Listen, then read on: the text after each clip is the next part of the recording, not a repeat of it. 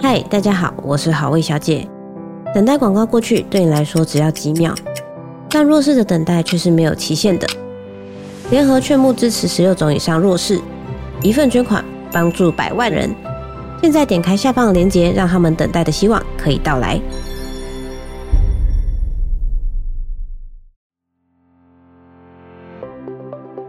活成一道光，因为你不知道谁会借着你的光走出了黑暗；让自己维持更良善，因为你不知道谁会借着你的良善走出了绝望。四五年来说实在，我也走进了人生很多的黑洞里面。我想跟很多，尤其男生朋友讲，你说我现在做很多事情，我都不害怕。其实你只要历经过我这种东西，你就不会害怕了。现在对我来讲，人生走到了第二座山，我会能够帮忙的人，就会像艾瑞克常常讲我说宪哥的名言啊，我的举手之劳可能是别人的无能为力。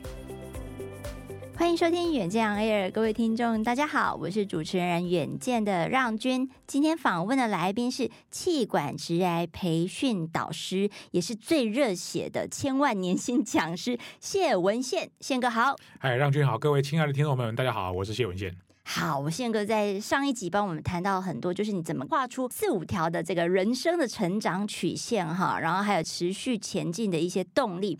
那我们这一集呢，一样是在谈说宪哥的新书，宪哥新书叫什么？极限赛局。极限赛局，天下文化出版，是我们熬了九十八个月之后，宪哥终于终于点头要出书，然后这本书超级好看，是宪哥的自传体，哎，是自传体吧？也应该说算是他的自传，然后。然后五十五岁的自传嘛哈，就是呃的前半部哈，之后还会有自传哦。先预告一下，好，我们这一集要谈的，就是说，呃，人生只有一次，要找到自己的使用说明书，那就请宪哥呢现身说法，谈一谈人生创造极限的五个心法。但是呢，在谈心法之前呢、啊，我觉得一定要谈一下，说人生最低潮，宪哥怎么度过才会有说服力嘛，对不对？嗯、那你在五十五岁人生里面啊，你觉得？的你人生最低谷的时候是什么时刻？低谷这样算起来大概有一二十个都有了。我一二十个，一二十个。如果你要问我最大啊，最大我应该是算是二零一九年吧。二零一九年我职业生涯突破两千场之后，我想要去做一个手术。这个手术困扰我了大概三四年，一直都没有好转。嗯，反正就是男人只要尿尿不顺呢，就会觉得什么事情都不太顺啊。我去做了检查，也一直都没有好。我是在二零一九年六月六号动手术，那个医生是我的学生，我们排第一刀。我确定跟他问说：“你真的要六月六号开刀吗？”因为医生的时间很难排。二零一六年六月六号，其实我跟我老婆在病房前面聊，我说这一天对我来讲有点奶油啊，嗯、因为我有点阴影啊。因为我岳父是二零一三年六月六号在内湖三军总医院过世。我是在六年后的二零一九年六月六号在内湖三军总医院开刀，神奇的巧合，神奇的巧合，发毛哦！我就跟我老婆说，一定要选这一天嘛，医生的时间又很难排，嗯、我就感觉有点是老天爷给我了一个什么讯号。呃，六月十七号就十一天之后，病理报告出来，切出来是 cancer 啊，所以我是二零一九年六月十七号确诊有一个一个癌症。当然，我身上就多了一个标签，所谓的重大伤病啊。虽然这件事情我没有跟人家讲，人家也不会看得出来，因为这个病外表是看不出来。但我就是受到政府照顾，可能我就会有一些优惠。我只要去看这方面的病或者做这方面的检查，就相对比较便宜。四五年来说实在，我也走进了人生很多的黑洞里面。我想跟很多尤其男生朋友讲，你说我现在做很多事情我都不害怕。其实你只要历经过我这种东西，你就不会害怕了。嗯，那个害怕是什么？就我尿尿不顺的时候，医生会跟我讲啊，先哥拍谁哈？宪哥拍谁？先哥今天就拍谁？连讲三遍，麻烦你吞几下口嘞。哦、因为他曾经是你的学生嘛，对对，他是我说出影响力的学员哦，三军总医院泌尿外科的主任啊啊，麻烦你等几下口粮啊，这些拜托姐爱内诊啊，他就趴在那个诊台上，手套戴起来啊，嗯，凡士林一抹，中指就出来了哈，直接从肛门就。戳进去了，嗯啊，那一刻我突然间有种解脱的感觉啊！为什么？你知道啊，一个男人肛门被戳了以后，我觉得我没有什么好怕的。我突然间有一种感觉，人生有一层解锁了，我完全没有什么好怕。嗯，就是有点像很多人跟我讲说，他高空弹跳跳完之后，他人生没有什么好怕，概念差不多啊。我只是被这样子做，当然，因为他要做很多检查，包含像膀胱镜。膀胱镜就要躺在一个像女生生产产台上面，那个两脚打开啊、哦，下面是没有穿东西的，是然后绿色的布这样盖着，然后医生就在我对面啊、哦，做简单的麻醉，然后有一根管子直接从尿道就进来了。你知道那种感觉吗？那对面那个人是我认识的，嗯嗯，然后裤子脱掉，下面什么都没穿，进来的时候一根东西你有感觉依稀在你里面这样跑来跑去，走进那个膀胱的时候就照了一个膀胱镜，膀胱镜是很可怕的，所以我就能够理解女生生产是什么感觉。啊，对。啊，这第二个，第三个是我做了手术之后，医生说大概会有一个礼拜可能不太舒服，你要。去跟你老婆拿一下那个护垫啊，垫在那个怕走路比较大力的时候，哦、东西跑出来这样。嗯，我就第三个了解说，哦，女生每个月生理期那个护垫是什么感觉？嗯嗯嗯，这三件事情大概就是解锁我人生比较恐惧的事。然后你就对你老婆更好了，对不对？概念是差不多的，嗯，所以我就能够理解女生她们的感觉是什么感觉。嗯，慢慢比较有同理。虽然说这几年没有什么大事发生，但我就一直很担心病况会有恶化。呃，很谢谢三军总医院曹志伟医师帮我人生在这方面做了很好的照顾。嗯，我也心里面暗暗许下，如果我有能力帮助别人，我会尽量让别人有一些舒服的事情可以过。佛家讲人生三布施嘛，财布施、法布施、无畏布施，其实这就是无畏布施，它让我很安心。不会害怕病方面的痛，所以现在对我来讲，人生走到了第二座山，我会能够帮忙的人，就会像艾瑞克常常讲我说宪哥的名言啊，我的举手之劳可能是别人的无能为力。哎，对，这真的是金句哎、嗯。对，所以呃这几年这样子走过来，这算是一个低谷。我父亲在去年过世，这也是一个低谷，因为一个爸爸哈，男人就是这样，你去问你周边的男生，男生很讨厌另外一个男生超越他啊。除了自己的儿子以外，哎，所以我爸爸从小给我的严格的教育是很凶悍的，嗯嗯，但是他走了以后，突然间失去了一片天。哦，是哈，因为你跟你爸爸的就是也是一个知己的关系嘛，对不对？我在书中我看到非常动容的一个片刻，比如说他会把你介绍给这个面摊的老板，这玩意啊，这玩意啊，然后有上电视，有上电视，记得收看啊，嘞。对，宪哥刚刚讲到的金句说，你的举手之劳可能是他人的无能为力，然后，所以这就是上一集宪哥也提到说，他有一个接班人计划的一些起心动念，他正在做第二座山，就回馈社会利他的一些事情哈。但是在这个低谷里头，其实还有一些章节是一些你人生的转捩点，对不对？比如说，你可能在这个上海浦东机场坐在轮椅上大哭的那个时刻。三十八岁是我出来创业的第二个月而已哦。你可以想想，我放弃两百四十万年薪才出来第二个月，就是坐骨神经压迫、椎间盘突出。硬撑把那个友达的课上完之后，在上海浦东机场，我就趴在那个东方航空的柜台，全身都是汗。我那天还穿了一件粉红色的 Polo 衫。那个小姐问我说：“你怎么了？”我说：“我非常痛，我腰椎不舒服，可以帮我申请轮椅吗？”嗯，她就在我身上贴了一个轮椅扶助的那个贴纸。从此就是有个阿姨就帮我推哈，就是我进上海浦东机场很多人通关，他就是另外一个特别通关柜台，就看那个台胞证就盖章，行李就是大概看看就让我过。然后我那天是三十六号门要准备登机，他是三十六号门有手扶梯下去，也有电梯下去，我是不能坐手扶梯，我只能坐电梯。我坐在那个电梯等的时候。旁边有一个卖卖音乐、卖 CD、卖杂志、卖书的一个柜台，他们会放那种轻音乐，嗯，没有 vocal、没有声音的，嗯，他那天播的是顺子的《回家》，嗯哼哼，那我不瞒你讲，我妈妈坐轮椅坐了十四年，嗯，从民国八十年我大学毕业就开始坐轮椅，坐到民国九十四年二零零五年我妈妈过世的时候，我妈妈才。五十九岁，哦，很年轻。我妈妈坐了十四年的轮椅，我都没有办法体会那是什么心情。我坐轮椅坐十四分钟，我就受不了了。嗯，讲讲白一点，我能够自己走，我干嘛要别人帮忙？对啊。所以我其实痛的不是我的腰椎痛，我是想到了我妈妈在那里哭。所以那个阿姨看着我说：“先生。”你很痛哦，我说啊，对对对，那无法理解哈，很难理解，很难理解。我其实都会百感交集啊。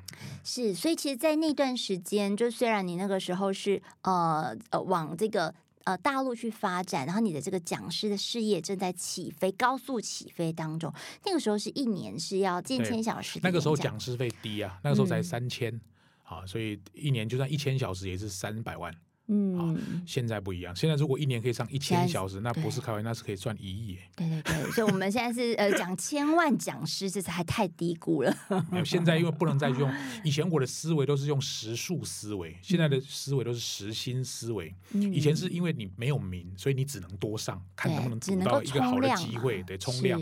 现在就是我会很珍惜、爱惜我的羽毛，不是很好的案子我不会上，不是很好的 package 我也不会接。嗯、真的，像你这样，哎，就 一定要接。听说要破纪录，我就压力要大。要十万下载收听，加油加油加油！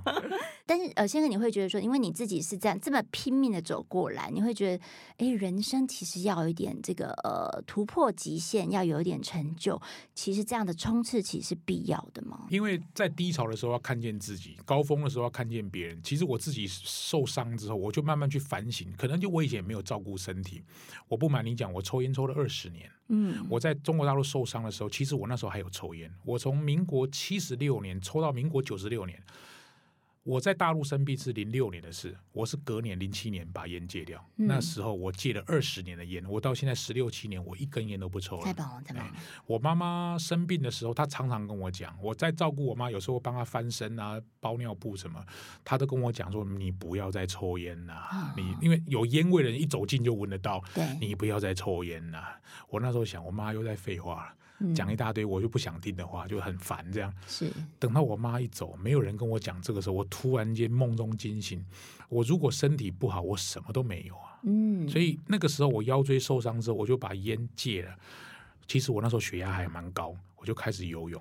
我不瞒你说，我现在还有在重训，还有在骑马，我什么运动都来了。有有有，我们之前这个宪哥上的节目就有谈到这个骑马的故事，请大家回听。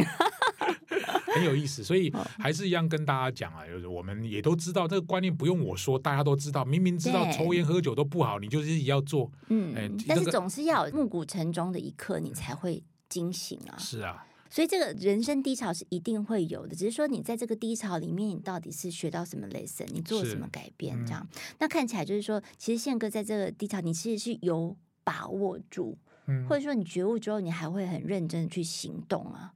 像我在二零二零年做了一档电影，说实在，那个也是我近期比较大的低谷，因为这个低谷不只是两三百万的亏损，而是很多朋友当时信任你，他们可能我周边的朋友这样五万、十万、五万、十万这样丢，丢三百多万呢、欸。就这样凑起来就凑了三百多万，哦、那对我来说没有把它拍成有点可惜。可是我二零二零年的八月还拿到文化部一千万的辅导金呢，嗯，所以表示这个剧本是 OK 的哎。对对。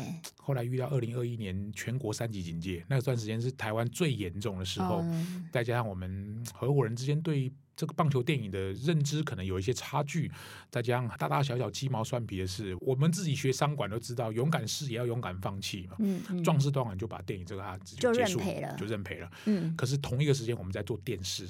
电视就做起来了，电视就《谁与争锋》是台湾第一个结合职场娱乐、说话跟商业的选秀节目。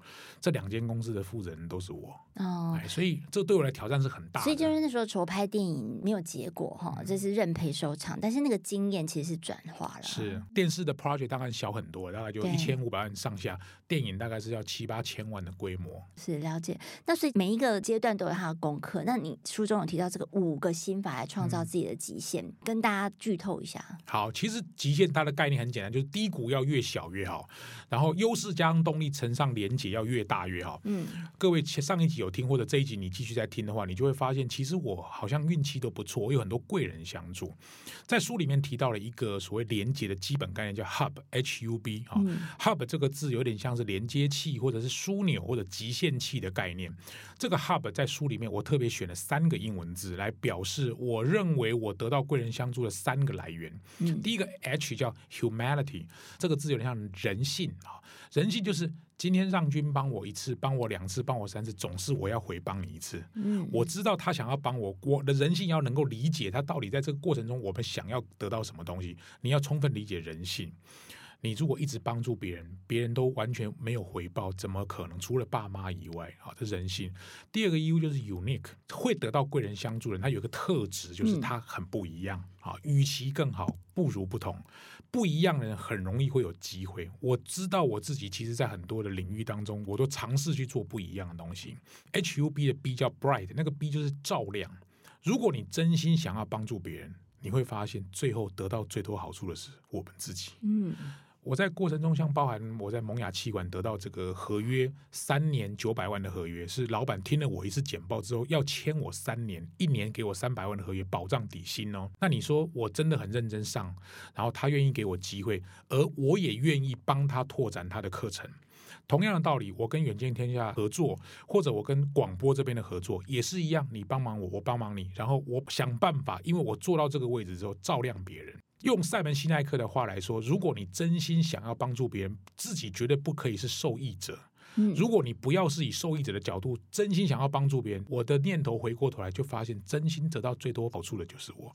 书里面提到一个例子哦，各位你想想看，有没有可能会发生在你身上？我自己在做广播的时候，二零二一年的七月份，疫情最严重的时候，宝平出了一本书《大师兄的火来了》快跑。对对有。宝平拜托我说，现在广播都不能上。因为大家都戴口罩，全国三级警戒。大师兄来上一下你的节目好不好？我说当然好啊，只要他愿意，我有什么不好？因为他的书我觉得也蛮好看。大师兄来上了我的节目之后，嗯、结束之后，他说他不能露脸，我就问他说你在哪里？他说他在中立火葬场。啊，我是这一条线内，我觉得我没有帮他什么忙嘛。我爸爸在二零二二年的二月十二号过世，火葬的时间是在二月二十六号。我想到了大师兄，我就问他说：“我爸爸走了，当天火化，你可以帮忙吗？”嗯、他说：“他二月二十六号是 last working day。”他问我说：“我爸爸是排什么时间？”我说：“我是五点钟火化。”他说：“宪哥，现在就拍谁？我 中午十二点就请假了，我要离开这里了。”结果我爸爸告别式完毕之后。那个遗体推到火葬场的时候，发现大师兄跟小冬瓜在门口等我。嗯，哦，这个很感人。大师兄说，嗯，他想一想，还是回来帮忙好了。对对。所以你知道吗？一般如果你有亲人过世，那个捡骨啊，了不起就五分钟就结束了啊。哦、他在房间里面帮我们上了一堂四十分钟的捡骨课。哎。他就跟你讲说，你爸爸这个骨头是哪个位置？这个骨头是哪个位置？Oh, 先从脚开始放，再从腿骨，再从这个然后一直放放放到最后头骨，然后那个盖起来，叫我签名拿走。是走出来的时候，我阿姨跟我讲说，没想到你爸爸走了，最后一段路住进这个罐里面，还遇到熟人。这个人怎么认识的？啊、我说没有，去年他来上我的广播。对，就这样而已。结果没想到就牵起这样的缘分。我全身被电流通过，是我真的觉得说，我帮他真的小忙，因为上个广播那什么忙，那、嗯、不算什么忙。对，对，对，对，我觉得他书中我看到这句话，就是他说宪哥的事就是我的事，所以他即便请假，他还是来。他来这样跟我讲说，我真的很感动哦，对啊，真的很感动。哦、然后现在我在企业内部演讲，我很常讲这个故事，嗯、你知道吗？他莫名其妙得到很多演讲的机会，他都不知道这演讲哪里 来。后来有一次，他说：“我说我常常在很多企业内部都讲，我就会告诉很多服务业第一线的员工，你一定要去想，你的小忙说不定是人家很难做到的事，就帮人家一下没有关系。就甘心呢，就是人家做不到的事情。你看还有电流通过，火葬的时候，那个家属一定都是哀伤的嘛，一定都是哀伤的。嗯，然后结果就是这样一个因缘机会的朋友，让你就是爸爸啊家属都非常非常。安心、啊，他又是中立人，我们也都是中立人。对、啊，你看这是不是很有缘？所以就是说，这个创造连接有时候也不是刻意啊，哈、嗯，就是在点点滴滴当中就串起来了。现在的人很聪明，如果你有带有任何目的，别人一看就知道。所以我就不太会去在乎那种什么商场上换名片的朋友，那个都是萍水相逢，不会有什么连接的。对。但是真正关键是你愿意主动帮忙别人，十个不要说求回报，嗯嗯、说不定最后两个。他就是你人生翻身的最重要。所以你要求贵人，自己要先成为别人的贵人。是的，是的。所以点亮是这个意思。所以这样的一个心法哦，就是大家其实可以就是到天下文化买《极限赛局》，就可以看到宪哥的人生故事，还有他要告诉你的事情了哈。但是这个新的年度在二零二四年，我们其实都会许愿说，哎，我今年要做什么？有一个清单呐哈。那其实，在过去这几年，我们也知道说，成功有一个不二法门，就是你可能要刻意练习。那以终为始是设定目标一定要的。那设定目标之后就刻意练习，嗯、这个宪哥有没有什么样的一个提醒啊？让我来讲，我大概就是三个重点：第一个就是策略，第二个是环境，第三个是教练。好，所谓策略就是你要用对方法，那个努力才会有用。嗯，如果是蛮力是没有用的。譬如说我随便举例，我很多学生都是很会看书，他的看书就是买一本书放上一杯咖啡，拍张自拍照，然后就没了，然后就上传 社群，什么都没有了。那个就是，这个就是虚功，那你就知道那个是一个根本都没有看。嗯、我反而会建议你，你要把它说出来。这本书你看得懂不懂？你只要说出来，别人就知道了。嗯、所以它是有策略运用的。第二个是要有教练，就是旁边你要学任何东西，刻意练习都要有教练。像我在学重训有教练，骑马有教练，学钢琴也有教练，我都是找一对一教练直接教，进步比较快。第三个是环境，你想变成什么人，你就去跟那种人在一起。嗯，好，你比如说你要变瘦子，你就不能跟胖子交朋友。你要你要骑脚踏车，你就去跟骑脚踏车的团队在一起。如果家人就是胖子，类似像这样。你如果要戒烟，不要跟烟鬼当朋友。嗯，你不可能戒烟成功。喜欢喝酒的人都是一挂的。嗯嗯。所以你想成为什么样的人，你就选择那个环境。喜欢阅读，你就加入阅读的自学组织，或者是自己的读书会。嗯，我一直觉得这三件事情是刻意练习最核心的关键。你想成为什么样的人，不要等到以后再想，现在就可以想了。嗯嗯嗯，来再重复一次，三个就是策略、环境跟教练。策略、环境跟教练哈，好，大家把它记起来哦哈。所有打造极限的都有一些方法了。在这个天下文化这个极限赛局限哥这本书里面呢，他们很贴心，有这个京剧的小贴纸，那个是手刷才有，手刷才有哦。你手刷是几本啊？手刷很多本。很多本哈，来 大家赶快去把它买光。他不怕，对，用新台币把它下架哈。我还没有讲一件事，嗯，我的手刷的版税全部捐给台湾运动好事协会。